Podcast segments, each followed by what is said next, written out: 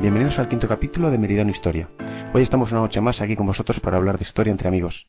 Hoy tenemos un capítulo muy interesante de una figura histórica que marcó el siglo XVI, posteriormente también dejó su, su sello en los siglos posteriores. Tenemos presencia en las redes sociales, en Facebook y en Google Plus, ahí nos podéis buscar en Meridiano Historia.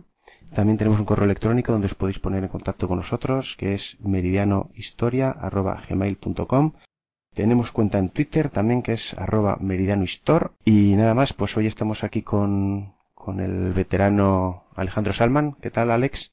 Hola, Alberto. Buenas noches. Encantado de estar aquí una vez más. Vamos a continuar con la guerra, como se dice. Efectivamente. Y hoy tenemos también a José Ramón Vega, que es un amigo mío, que es eh, licenciado en periodismo por la Universidad Complutense. ¿Qué tal, José Ramón? Hola, buenas noches. ¿Cómo estamos? Pues aquí vamos aquí a darle un poquito a, a esta figura histórica Encantado de ayudarte, cooperar y colaborar para ver que este proyecto pues siga adelante y con todos los temas que estáis tratando que están muy, muy, muy bien y muy interesantes. Pues sí, sí, sí, siempre que queráis pues tendréis el micrófono abierto para colaborar, eso está claro. Y ayudar, ayudar, que, que lo hacéis mucho y muy bien, la verdad.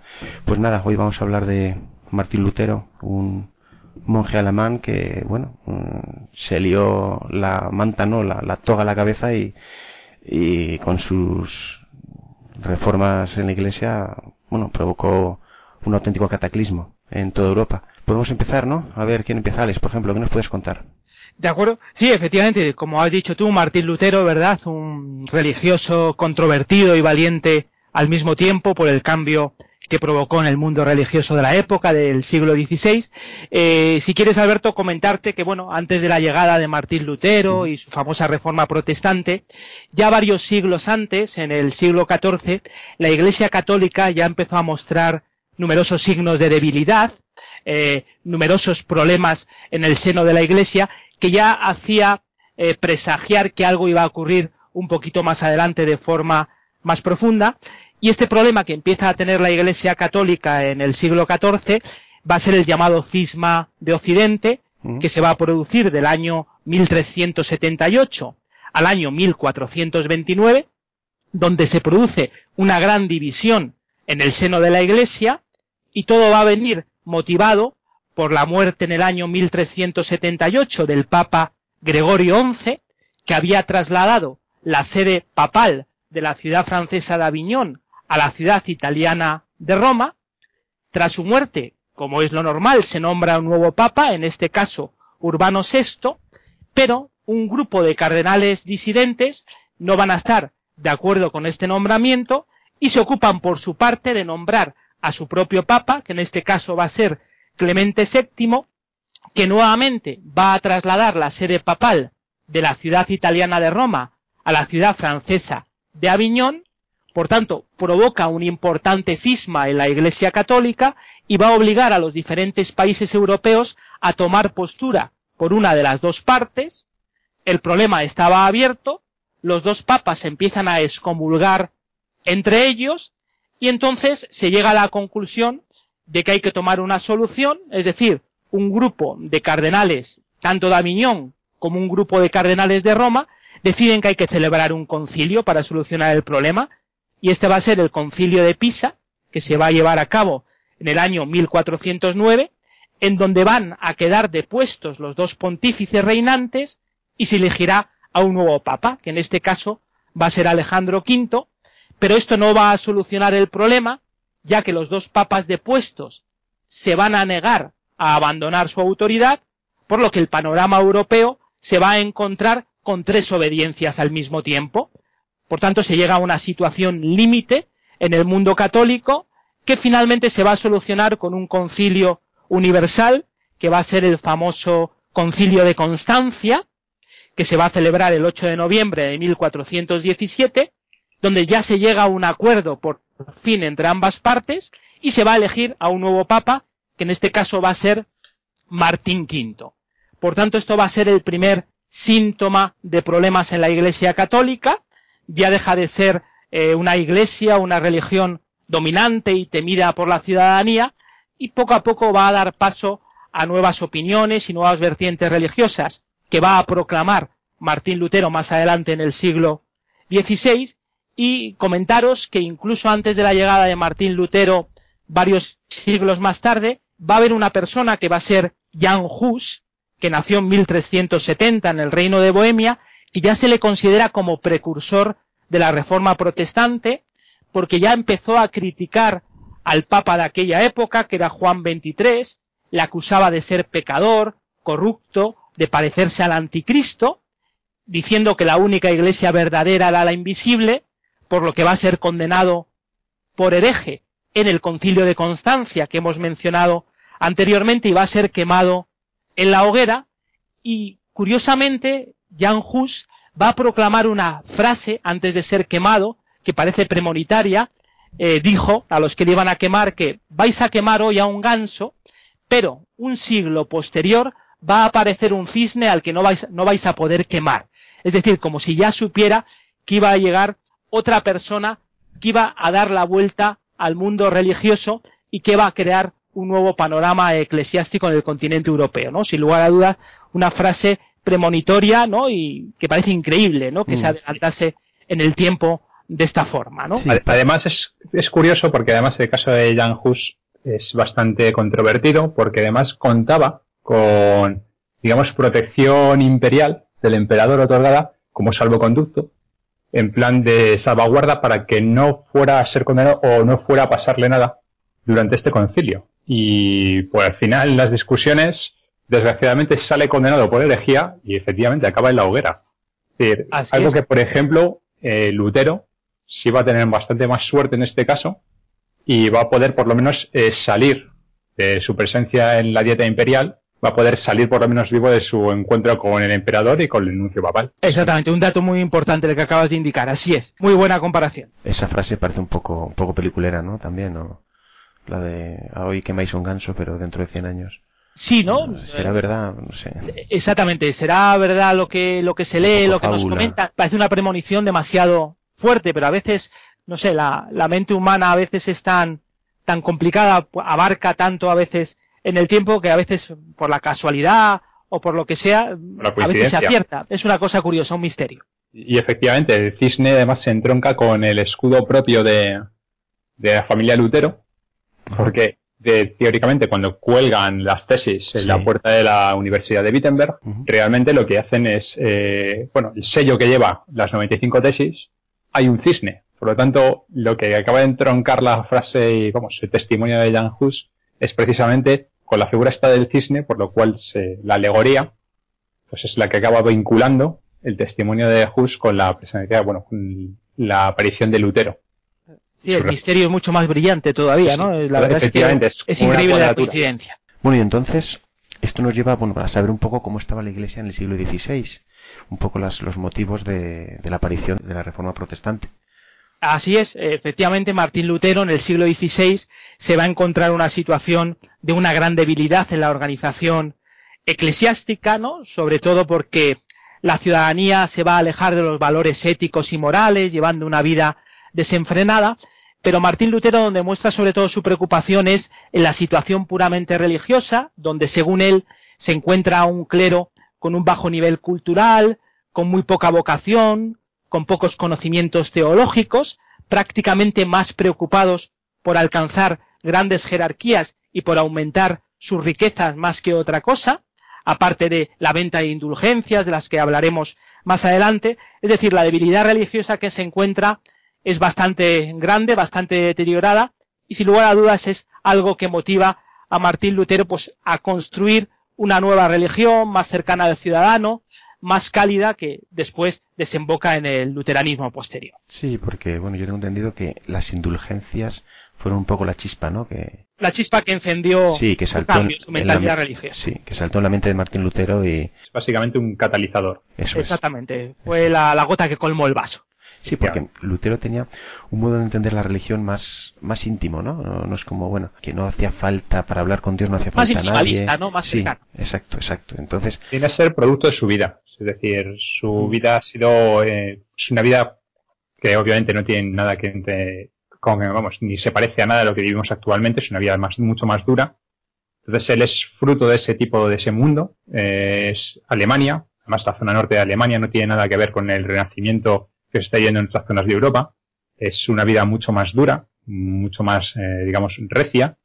Él es hijo de un fundidor de cobre, o sea, es además hijo de burgueses, ni siquiera es hijo ni de campesinado ni de nobleza, sino de la nueva clase social que se va abriendo con todos los, efectivamente, con todos los problemas que conlleva. Es una lucha diaria.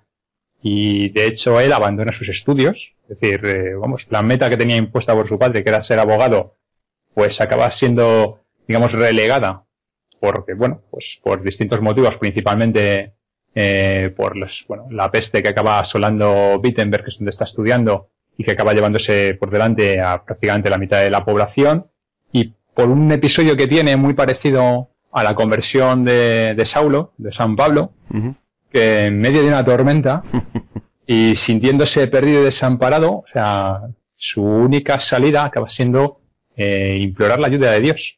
Y en ese momento su vida pega un giro radical y se dedica en cuerpo y alma precisamente a eso, a la búsqueda de Dios, a sentirse pues, al perdón de todos los pecados, a alcanzar a Dios y a alcanzar el paraíso. Mm, sí, y, le va a llevar, o sea, le va a llevar por una vida muy dura porque, vamos, entra y forma parte de la orden de los, de los agustinos, eh, además una orden en este caso de las más severas, y va a ir a vivir a un convento. Y se va a pasar buena parte de su vida eh, encerrado en un convento, pues realizando las actividades propias de lo que es la liturgia, la liturgia eclesiástica. Sí, además que, él tuvo datos muy importantes esos. Unos años muy atormentados de porque estaba convencido de que él, de que él no era un buen católico y cuantos más sacrificios hacía veía que no, que, que, que Dios no lo aceptaba porque no estaba siendo buen católico y bueno, y tuvo ahí un, unos años bastante atormentados en ese aspecto, claro. Efectivamente, yo, yo creo que es, al final es, eh, vamos, entroncando con lo que hablaba Alejandro, al final yo creo que es en la peregrinación que hacía a Roma, eh, cuando realmente él tiene ese choque desde su punto de vista de la vida sacrificada dentro del monasterio, eh, pues en el día a día, con los rezos, con la liturgia, con la búsqueda de Dios, y llegar a la opulencia de la Roma renacentista y ver lo que hay, ver la riqueza, ver eh, pues, eh, todos los excesos, ver esa gran ciudad, ver el politiqueo también dentro de lo que es la curia eclesiástica, es lo que lleva a darle un giro radical también en su forma de pensamiento y su forma de aproximarse a Dios. Sí, el choque emocional que vio y que sufrió fue muy grande, sin lugar a dudas, como muy bien acabas de definir. Sí, porque un poco, porque yo creo que esas indulgencias él veía como que no eran enviadas realmente pues para la salvación posterior, ¿no? Cuando llega sí, servicio final, sino que era un poco para, hombre, para enriquecer a toda esta gente y para que la gente en Roma o en, bueno, Ciudad del Vaticano, donde estuviesen allí la sede, pues, pues viviesen mejor y mejor y mejor. Y entonces, pues claro, eso le, le generó pues, unos conflictos de conciencia bastante serios, claro. Sí, incluso se dice que esta venta de indulgencias, el dinero era para arreglar la basílica de, de San Pedro del Vaticano, ¿no? Sino que, es decir, que había un interés económico y mercantil bastante grande, lo que le hizo enfadarse muchísimo más con la religión que representaba en esos momentos, ¿no? Como monje agustino que era. Bueno, después de todos estos quebraderos de cabeza que tuvo Lutero, le llevaron a, a redactar las 95 tesis, ¿no? ¿Cómo fueron? ¿Nos puedes contar sobre esto?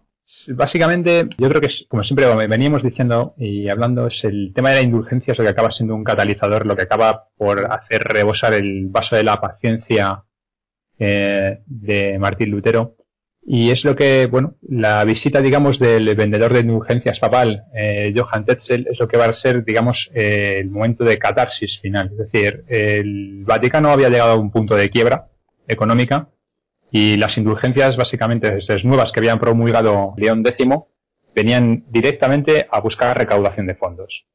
Entonces perdonaban cualquier tipo de, de pecado, incluso me parece que llegaban al, hasta el extremo de llegar a perdonar pecados de personas que ya estaban fallecidas, de tus familiares fallecidos. Entonces tú comprabas ya hasta la salvación de tu familiar fallecido. Entonces, este tipo de indulgencias, cuando llegan a zona norte de Alemania, eh, de, hecho, Alemania es el principal mercado de venta de indulgencias, mm. eh, pues cuando llegan a Martín Lutero, obviamente él tiene un ataque claro de sira propia, de decir, hasta qué punto ha llegado eh, la Iglesia y la religión católica para vender la salvación de las personas a través de la compra por monedas. Sí, ya gente pobre, además.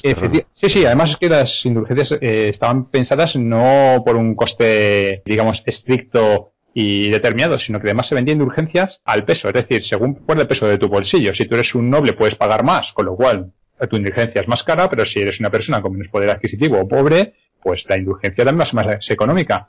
El tema es recaudar dinero. O sea, con la venta siempre de tu salvación futura y tu salvación eterna.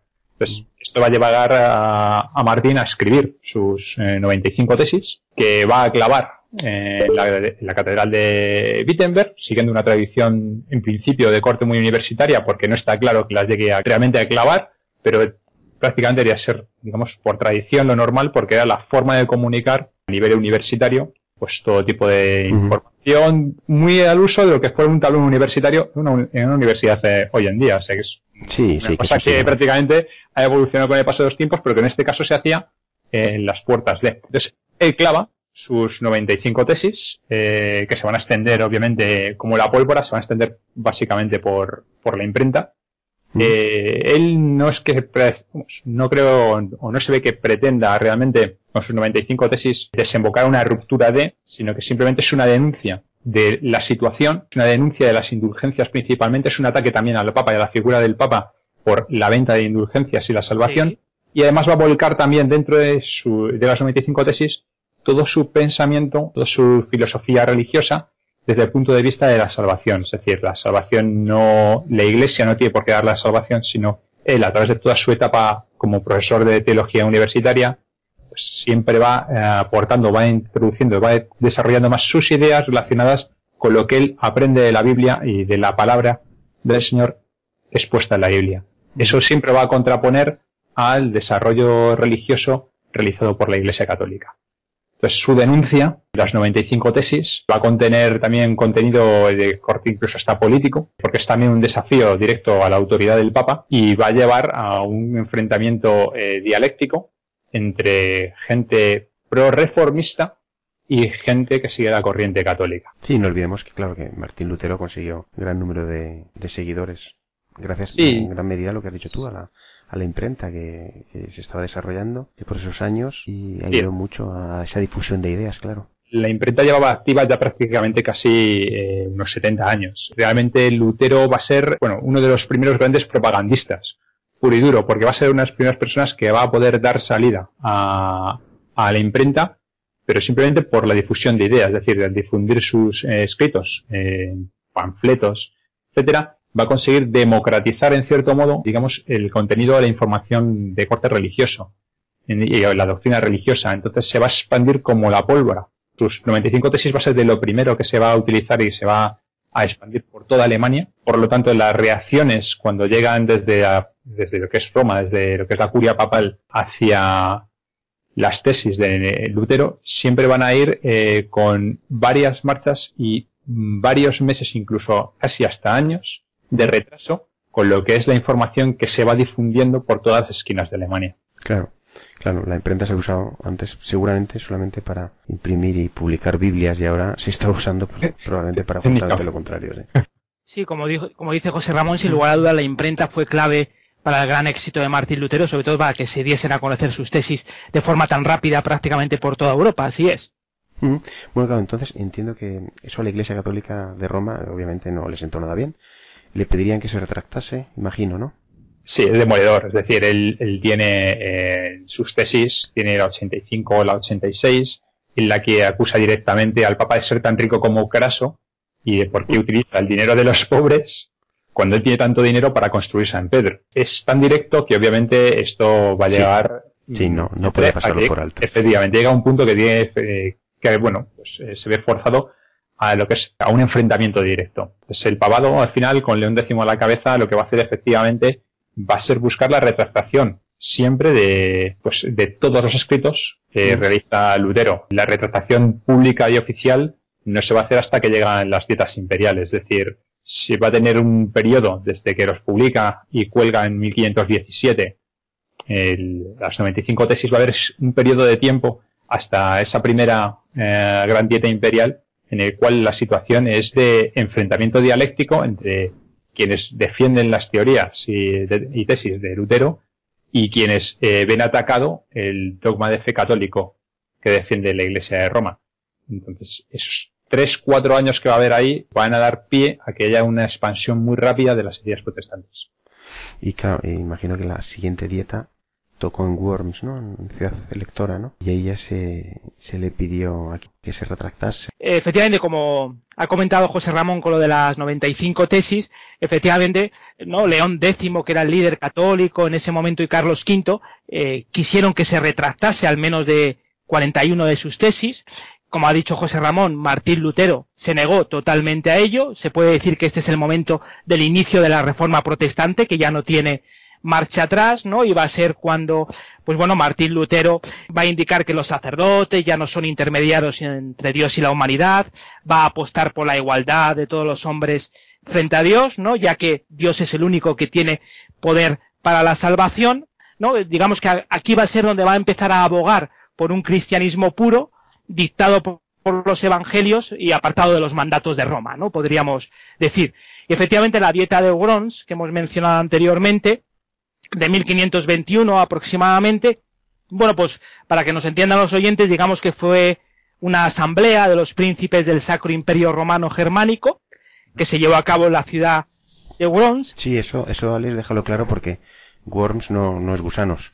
Exactamente. En inglés. Y, dieta de gusanos no. O sea, es, es una ciudad alemana. Perdón, sigue. Efectivamente, se llevó a cabo en la ciudad alemana de Worms y bueno, una cosa importante es que fue presidida por el recién nombrado emperador Carlos V, aparte de estar presentes los altos dignatarios eh, religiosos de la época. Y en esta asamblea va a hablar Martín Lutero. Todo el mundo pensaba que se iba a retractar de sus tesis, pero todo lo contrario. Martín Lutero con un gran fervor, con una gran dureza, sigue defendiendo a muerte sus 95 tesis, no se echa para atrás en ningún momento y a partir de este momento más o menos es cuando ya se le empieza a considerar como enemigo de la fe, prácticamente como un hereje, prácticamente se les comulga e incluso se llega a decir que a partir de ese momento se prohíbe la lectura y la difusión de las 95 tesis de Martín Lutero e incluso se va a autorizar a cualquiera a matar a Lutero sin sufrir consecuencias penales. O sea que la situación se puso realmente conflictiva y grave para Martín Lutero, que se vio más o menos acorralado.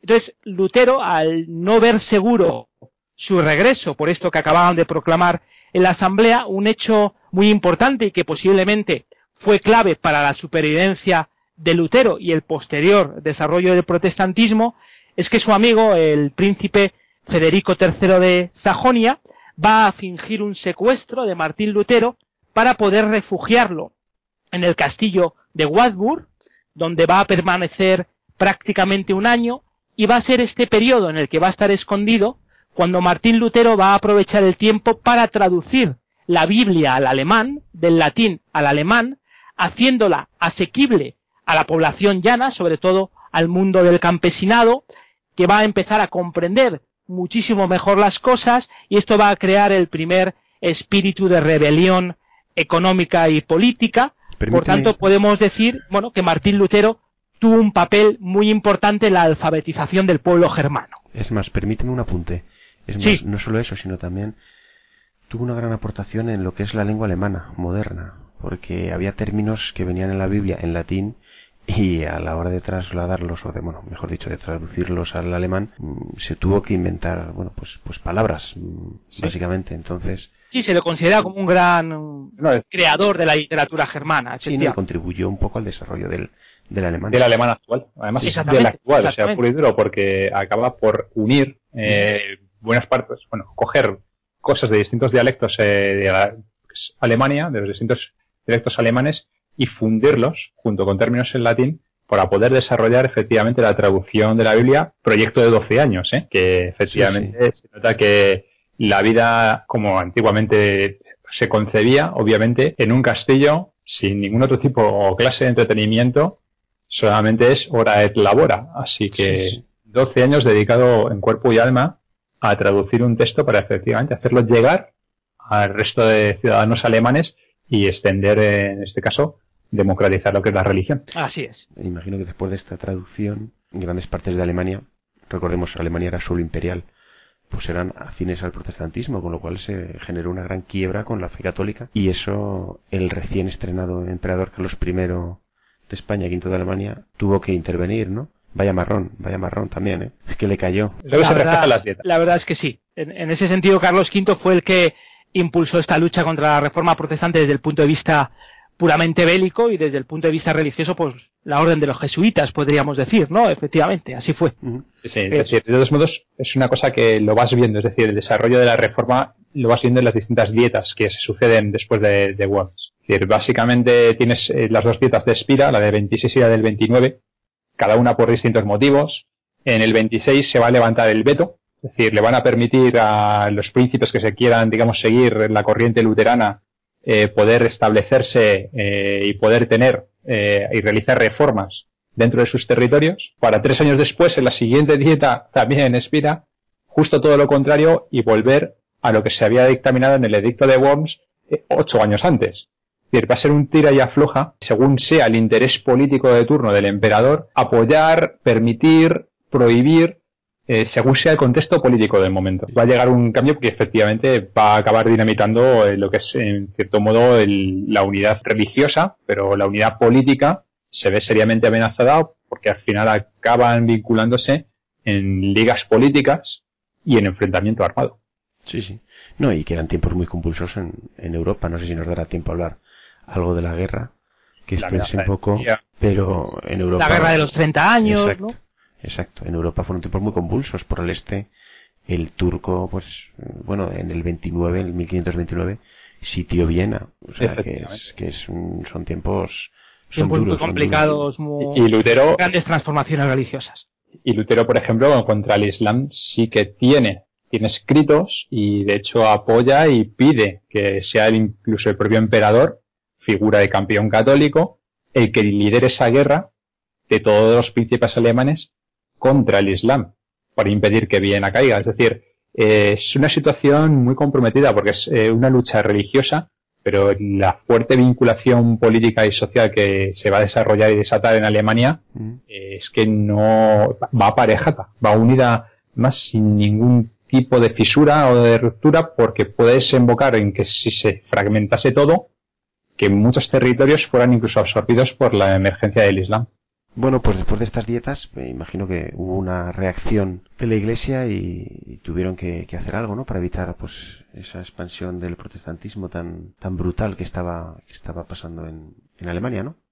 Sí, como tú dices, efectivamente, como la reforma protestante estaba creciendo a pasos agigantados por muchos países del continente europeo, la Iglesia Católica se ve obligada a reaccionar y para ello va a convocar el Concilio de Trento contra reforma, que se va a desarrollar en la ciudad italiana de Trento entre 1545 y 1563 y digamos que va a ser eh, una reunión de la Iglesia para tratar temas eclesiásticos, va a ser convocado por el Papa Paulo III, que estaba en ese momento, lógicamente con el gran apoyo de Carlos V, y no solamente es un concilio, este concilio de Trento, para frenar el avance de la reforma protestante, sino que es una forma de intentar acabar también con la debilidad que estaba sufriendo la Iglesia católica, la debilidad moral del clero, cada vez tenían menos apoyo ciudadano, y van a surgir dos posturas enfrentadas dentro de este concilio, digamos que la postura conciliadora que buscaba un acercamiento con los protestantes para llegar a un acuerdo,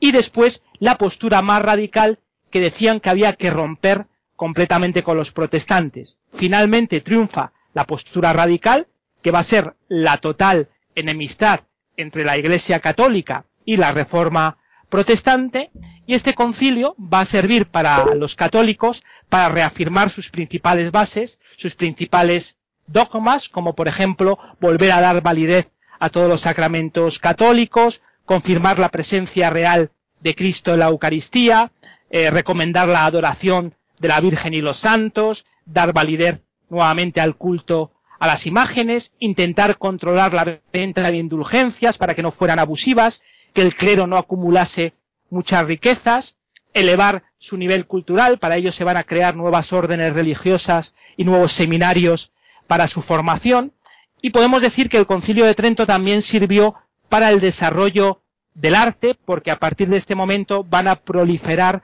el desarrollo de esculturas y pinturas religiosas, va a aumentar el arte sacro. Por tanto, desde el punto de vista artístico, este concilio de Trento también eh, va a aportar importantes datos eh, e importantes consecuencias en este sentido. efectivamente, porque es la aparición de la Orden de los Jesuitas, principalmente lo que se va a convertir en el cuerpo o arma de lo que es la Iglesia Católica para luchar contra la reforma de Lutero. Exactamente. Y, va a ser un arma además que va a tener un gran poder y va a tener una gran relevancia, no solo pues, a partir del Concilio de Trento, es, digamos, la orden que va a tener una mayor relevancia y mayor, digamos, proyección eh, hasta prácticamente la actualidad. exactamente, y un hecho importante es que, eh, contrario a lo que decía Martín Lutero, de que la salvación no se lograba mediante la fe y las buenas obras, sino mediante la gracia divina, pues en este concilio de Trento vuelven a reafirmar que las buenas obras y la fe sí que sirven para la salvación. Sí, porque no hemos entrado en materia realmente de qué diferencias principales presentaba, digamos, el protestantismo luterano con respecto al dogma católico. Y efectivamente la principal está exactamente la, la salvación y luego la otra es la sacramental. Es decir, Lutero defiende simplemente que existen dos sacramentos, que son dos sacramentos que se mencionan en la Biblia, que mm. son el bautismo y la Eucaristía. Eso es. Mientras que el resto de sacramentos, hasta los siete que tenemos en lo que es la fe católica, eh, son una creación, invención de la Iglesia para poder controlar eh, digamos, todo el aspecto de la fe y la salvación del alma. Esos dos puntos son básicamente las dos principales discrepancias, luego siempre eh, irán apareciendo otras. Eh, también derivaremos al tema de las distintas corrientes reformistas que a partir de Lutero van a salir, porque Lutero tiene su idea en la cabeza, de hecho él no persigue ni siquiera la creación de una iglesia luterana, porque él pone como ejemplo que la iglesia no debe interceder en la salvación del alma, por lo tanto cada cual debe ser con su fe suficientemente, digamos, el vehículo para alcanzar eh, a través de su fe llegar a Dios, por lo cual solamente hay un vehículo, no necesita, digamos, interpelar o que nadie interceda por él. Sí, menos una figura como el Papa. Efectivamente, llega un punto que esto también va a entrar a niveles reformistas, pues, eh, y va a afectar en otras, digamos, teorías que van a ir saliendo, pues, el calvinismo en Francia con Juan Calvino, eh, los anabaptistas, por otro lado, y la negación del primer bautismo y que sea el bautismo cuando es una persona adulta principalmente, va a ir apareciendo pues el anglicanismo que se va a desarrollar en Inglaterra, mm, va a ser también, digamos, un punto de partida para otra serie de reformas o reformistas que partiendo de una base va a ir añadiendo su propia idea religiosa que va a ser distinta y discrepante del dogma católico romano. Mm, dos apuntes, perdona. Por ejemplo, el calvinismo, a lo que decía José Ramón, el calvinismo es, es un bueno, protestantismo mucho más radicalizado, ¿verdad? Efectivamente, Juan Calvino en Francia con el calvinismo, sobre todo, lo que marcó mucho es el poder absoluto de Dios sobre todas las demás cosas, que él era el que aplicaba realmente la misericordia, es decir, que algunos se salvaban y otros se condenaban en función de lo que la gracia divina decidía, aparte de, crear ritos sobrios en la iglesia, de prohibir el culto a las imágenes. Eh, sí, pues digamos que fue un poco más radical, más oscuro, sobre todo en todo el poder que le da a Dios sobre él, sobre que quién elige a quién debe salvarse y quién debe condenarse. Y otra pregunta, el anabaptismo fue un poco una reacción ¿no? al, protestantismo. No rompían con la Iglesia católica. Es un giro diferente, es digamos una visión un poco más... Eh... Pero eran protestantes también. Es reformista. Por lo tanto, al final, eh, todo, todo, parte, todo parte de la base que son reformistas. Es decir, hay una serie de preámbulos en el anabaptismo, básicamente o principalmente centrado en que eh, una persona, siendo niño, por ser niño, automáticamente de momento está salvado. Y que para aceptar una fe, eh, tú no tienes capacidad de decisión siendo niño, siendo un bebé. Por lo tanto, recibir un bautismo de salvación y aceptar una fe en el momento de que cuando eres niño en un bautizo, sí no llevaba a tener ningún tipo de sentido de lógica. Ellos defienden el bautismo normalmente de persona mayor adulta, eh, consecuente, que adopta y sabe y conoce una fe. De hecho, esto va a llevar, por ejemplo, a Miguel Servet, que es eh, mm. prácticamente un padre del anabaptismo, a morir en la hoguera y precisamente no quemado por la Iglesia Católica, mm. sino quemado por, por Calvino, eh, en Ginebra, efectivamente, porque Ginebra estaba bajo los estrictos preceptos de, de las ideas calvinistas y allí va a ser aprendido, eh, allí va a ser eh, cuestionado como hereje y ahí va a ser directamente quemado en la hoguera. Bueno, entonces a Martín Lutero también tengo entendido que se le relacionó un poco con la brujería, ¿no? Eh, sí, efectivamente, eh, Martín Lutero pensaba, en cuanto a los judíos, que no habían creído en Jesús a causa de los errores de los cristianos, pero pensaba que si se le explicaba muy bien, pues los judíos volverían nuevamente al redil. Al ver que esto no se produjo de la manera que pensaba Martín Lutero, se dedicó a, a atacarlos seriamente. Incluso se dijo que había que quemar las sinagogas, que había que prohibir a los rabinos que dieran misa, que había que quemar sus libros de oración, que había que obligarlos a trabajos forzados, a quedarse con sus riquezas e incluso a expulsarlos, es decir, atacó duramente a los judíos por alejarse del cristianismo, incluso los va a definir como eh, gusanos despreciables, ¿no? Como gusanos envenenados, y se dice que estas teorías, estos escritos de Martín Lutero en contra de los judíos, inspiraron posteriormente en el siglo XX el nazismo, el holocausto y el desarrollo de los campos de exterminio, lo que me parece bastante exagerado, ¿no? Que las bases de lo dicho por Martín Lutero sobre los judíos haya inspirado al nazismo para la matanza de los judíos, pero bueno, es lo que se dice pretexto, en la historia, ¿no? Escoger un pretexto, digamos, o una casualidad, una coincidencia, eh, digamos, porque uno de los pretextos que va a coger precisamente el régimen nazi va a ser ese, va a ser sobre todo el texto que escribe Lutero, el de, los judíos y sus mentiras. Entonces, ese texto es el que van a utilizar y a nivel propagandístico desde lo que es la Cancillería del Reich en tiempos ya de Adolf Hitler se va a utilizar como un arma para atacar eh, precisamente al colectivo judío. Y de hecho incluso la estrella amarilla esta que se reproduce mucho en las películas y que se utiliza para identificarles, aparece en los escritos de Lutero como una forma para intentar identificar a los judíos del resto de alemanes. O sea, ya incluso ese, solamente incluso cogiendo eso, es lo que van a utilizar el régimen nazi, pues para intentar, digamos, justificar su política de limpieza étnica. Bueno, yo pensé que se habían inspirado en, Nietzsche y tal, pero lo de Lutero no tenía ni idea, macho.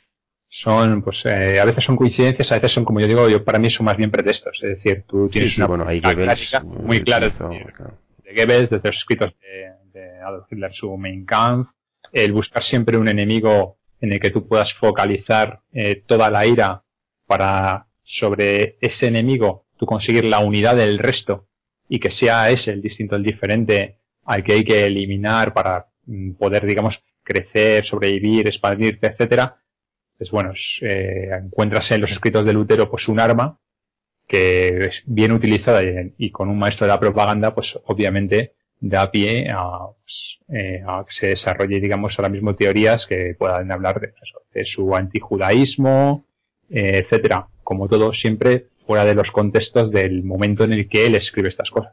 Comentaros únicamente en cuanto a la, a la brujería que habíamos, que habíamos indicado. Martín Lutero estaba en contra de la brujería porque era antagónica al cristianismo, es decir, la brujería va a ser duramente perseguida tanto en territorio católico como territorio protestante. Eh, Martín Lutero creía en las brujas y en los aquelarres, e incluso se dice que Martín Lutero creía que las brujas con la ayuda del demonio podían robar leche simplemente con el hecho de pensar en una vaca, ¿no? Por tanto, que había mucho miedo a la brujería, se la trataba con mucha precaución y era también implacable contra ella. Bueno, pues yo creo que ya podemos ir cerrando, cerrando un poco, ¿no? Con las conclusiones que trajo esta reforma protestante a Europa. Pues nada, a ver, ¿quién se atreve? Pues si quieres empiezo yo sin ningún. Adelante, José Ramón.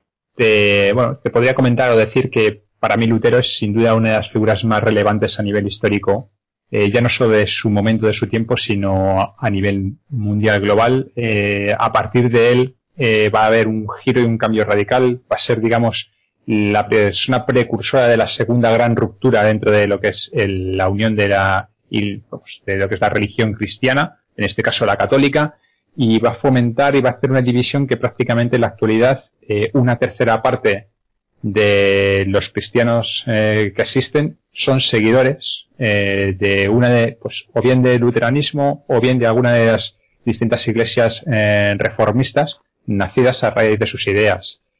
también cabe señalar es una persona en cierto modo entre dos mundos, entre un pensamiento digamos muy medieval para muchos conceptos y en otro punto una persona que va a entroncar con el lado más moderno, porque va a dar eh, alas a que se socialice, a que empiece a haber una división también entre Iglesia y Estado, entre una ruptura entre el poder papal que controla todo y un poder político de corte civil eh, establecido en este caso en su momento histórico en los príncipes de los estados alemanes y que va a fomentar esa ruptura eh, y va a potenciar el que haya una diferencia entre los poderes políticos civiles y lo que es el poder religioso o la creencia religiosa, dividiendo un poquito esa vinculación entre religión y Estado. Sí, además, perdona que te corte, tengo entendido que desde el punto de vista filosófico también fue el, primer filósofo que puso la misma altura a, a Dios y la persona,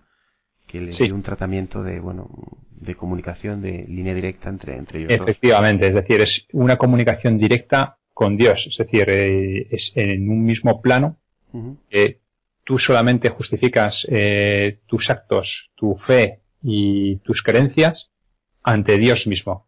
No hay nada que haya en medio que corte esa comunicación. Sí, que esto hoy en día nos parece normal, pero claro, es que hace 500 años es, eh, efectivamente. Es un, modo de pensar totalmente revolucionario, claro. Bueno, pues nada, entonces eh, hablemos un poco de las repercusiones ¿no? que, trajo esta reforma. ¿Quién empieza? Venga, Alex, dale.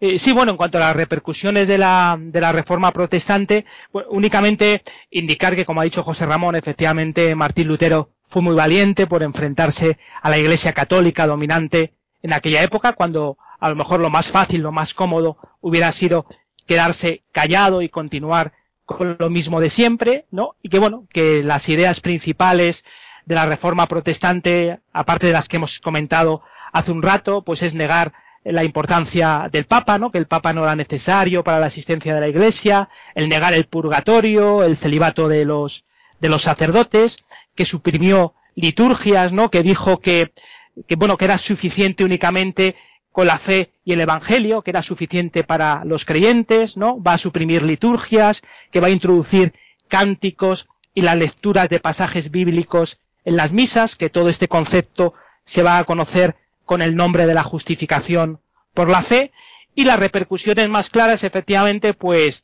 esto va a desembocar en una guerra, como habíamos comentado al principio del debate, ¿no? La guerra de los 30 años, de 1618 a 1648, que aunque empezó siendo una lucha religiosa entre territorio protestante y territorio católico, como muy bien dijo José Ramón, terminó empapada también por intereses políticos, económicos y estratégicos.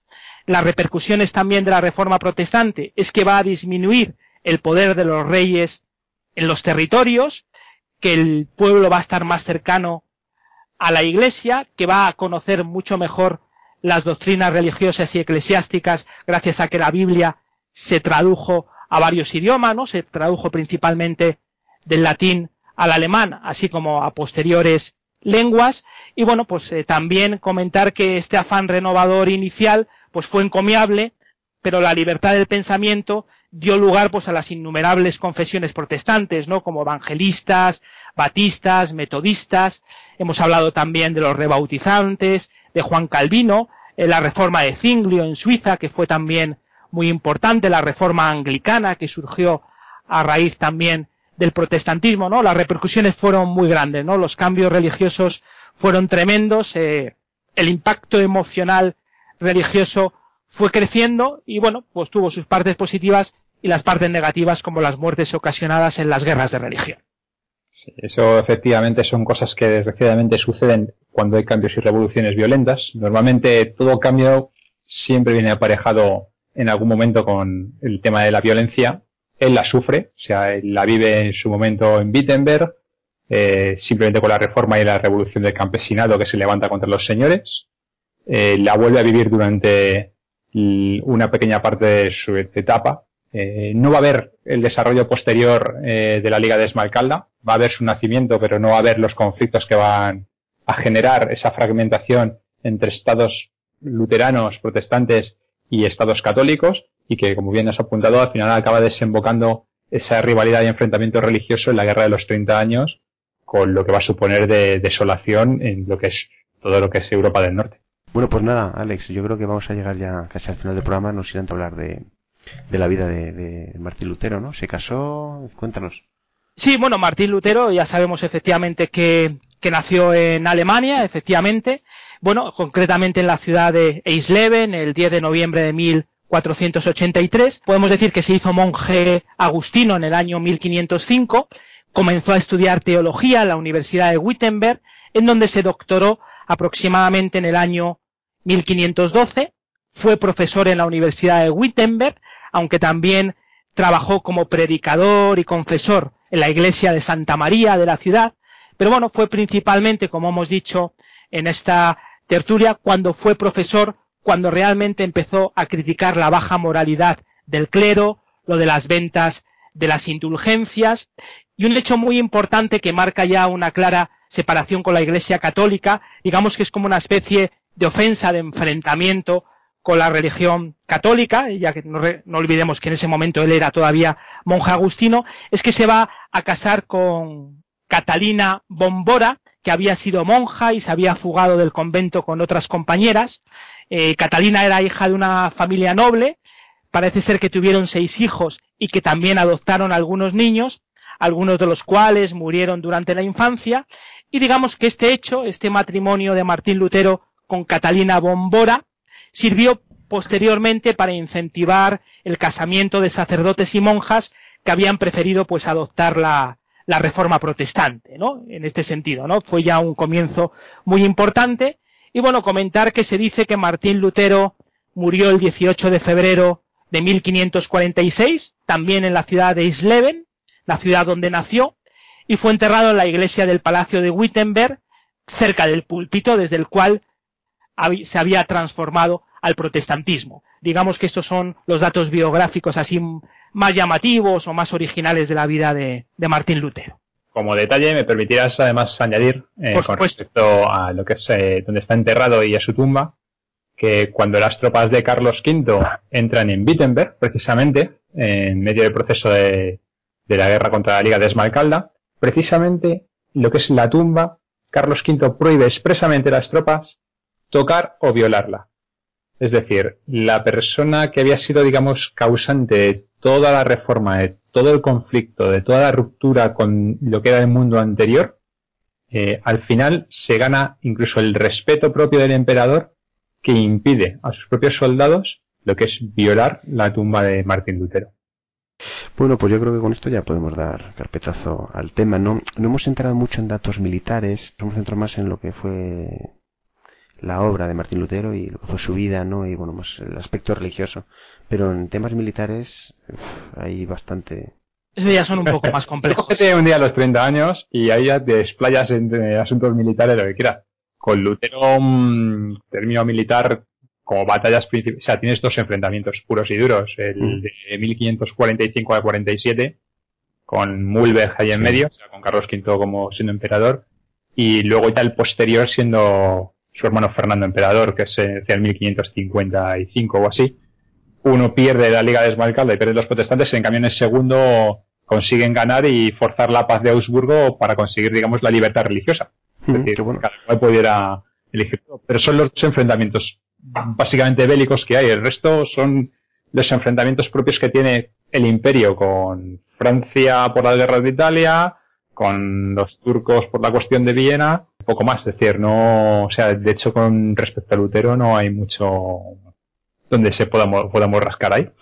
Sí, sí, pero bueno, lo de las guerras que podemos decir que concluyó la guerra de los 30 años fue es precursor de la guerra de los 30 y, y, acaba un poco pues dando un poco de libertad religiosa sin extinguirse de, de, lo que era el imperio o sea el emperador accede a dar libertad religiosa no sí, igual con Westfalia al final en 1648 al final lo que acaba llegando es la total libertad y la no, injerencia ya en, en asunto religioso eh, si quieres Alberto como moraleja positiva para los oyentes que tanto la religión protestante como la religión católica, pues bueno, sí que hablan de las buenas costumbres, de la moralidad, del buen camino y bueno, que se sea creyente o no, no podemos dudar que la religión ha sido fundamental para estructurar la historia de la humanidad, ¿no? Yo creo que tenemos que quedarnos con este mensaje positivo. Sí, está claro. Bueno, pues nada, señores, eh, yo creo que con esto podemos dar por finalizado el, capítulo. Le hemos dedicado unos 50 minutos aproximadamente, yo creo que es un, bueno, Está bien. Un periodo de tiempo bastante aceptable para que tampoco aburrir demasiado a la gente. Eso es. Sí, porque los temas religiosos siempre son un poco más pesados, ¿no? Bueno, pues nada, señores, eh, simplemente eh, agradeceros a la gente que escuche este podcast, que nos mande feedback, por favor, que se ponga en contacto con, con nosotros en los medios que he indicado al principio del programa, que rompa un poco la barrera, esa barrera comunicativa entre el podcast y el, el oyente, que lo haga, lo contestamos todo, sin ningún problema, por favor, críticas, comentarios, sugerencias, opiniones, lo que quieran.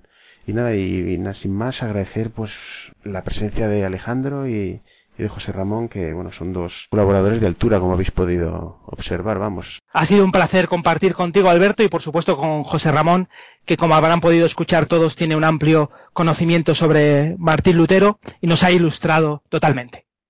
a mí directamente me abrumáis como en vuestros comentarios. Sí, de, vamos, de lo más profundo de mi corazón, eh, pues he estado encantado de colaborar con vosotros y ojalá podamos hacerlo más veces porque he pasado un muy buen rato disfrutando de una conversación muy interesante sobre un tema realmente muy profundo y complejo. Pues sí, estás emplazado, estáis emplazados los dos para volver aquí cuando queráis y hablar de estos temas, este o el que queráis, vamos, sin ningún tipo de problema. Bueno, y antes de, terminar, que ya se me, se me olvidaba, la bibliografía que habéis consultado, bibliografía o incluso filmografía, ¿tenéis algo por ahí? Sí, yo recomiendo un libro para todas las personas que estén interesados en profundizar en el tema de Martín Lutero. Hay un libro que se llama El caso Lutero, escrito por César Vidal, de la editorial EDAF, donde pueden leer de forma bastante profunda diferentes aspectos y recorridos de Martín Lutero. Prácticamente no se queda nada en el tintero. Y como segundo libro, pues Historia de la Humanidad, que está patrocinada por la UNESCO, de Editorial Planeta, donde se van a encontrar numerosas hojas que hablan de Martín Lutero y también de una forma bastante profunda, muy histórica y detallada. ¿Tú tienes Eso algo José Ramón? mi parte, eh, relacionado con la temática que estamos eh, tratando, no, directamente con Lutero. Por un lado, recomendar la película eh, que protagoniza Ralph Fiennes de la vida de Lutero. Muy buena. Entero. Es muy recomendable. Muy buena. Además, una película que se deja ver, que trasvasa digamos, casi todo lo que hemos tocado aquí, sobre todo a nivel propio de la mentalidad y lo que es la vida propia de Lutero. Y luego, por otro lado, el libro que sí que me gustaría recomendaros sería eh, La vida sexual de los papas. De La vida sexual de los papas. Qué interesante. Es un libro, bueno, de, está editado en España por el grupo editorial Tomo. Este libro eh, realmente lo que os va a poner o va a plantearos es eh, ofreceros, sobre todo, la vida de los papas de lo más disoluto en la época renacentista, con especial dedicación, por ejemplo, a la figura de León X o de Julio II, todo lo que está relacionado con los excesos, eh, lo que es eh, la, la, curia eclesiástica romana en, en, ese periodo. Es un libro eh, realmente de corte interesante, de corte de anécdotas, que puede despertar un poco la imaginación de cualquiera de los oyentes. Qué curioso. Bueno, pues ahí quedan ambos libros y la película. Así que nada, señores, sin más, reitero lo dicho, muchas gracias por venir. Y bueno, aquí tenéis el micrófono abierto siempre que queráis. Un saludo a todos, muchas gracias. Hasta pronto.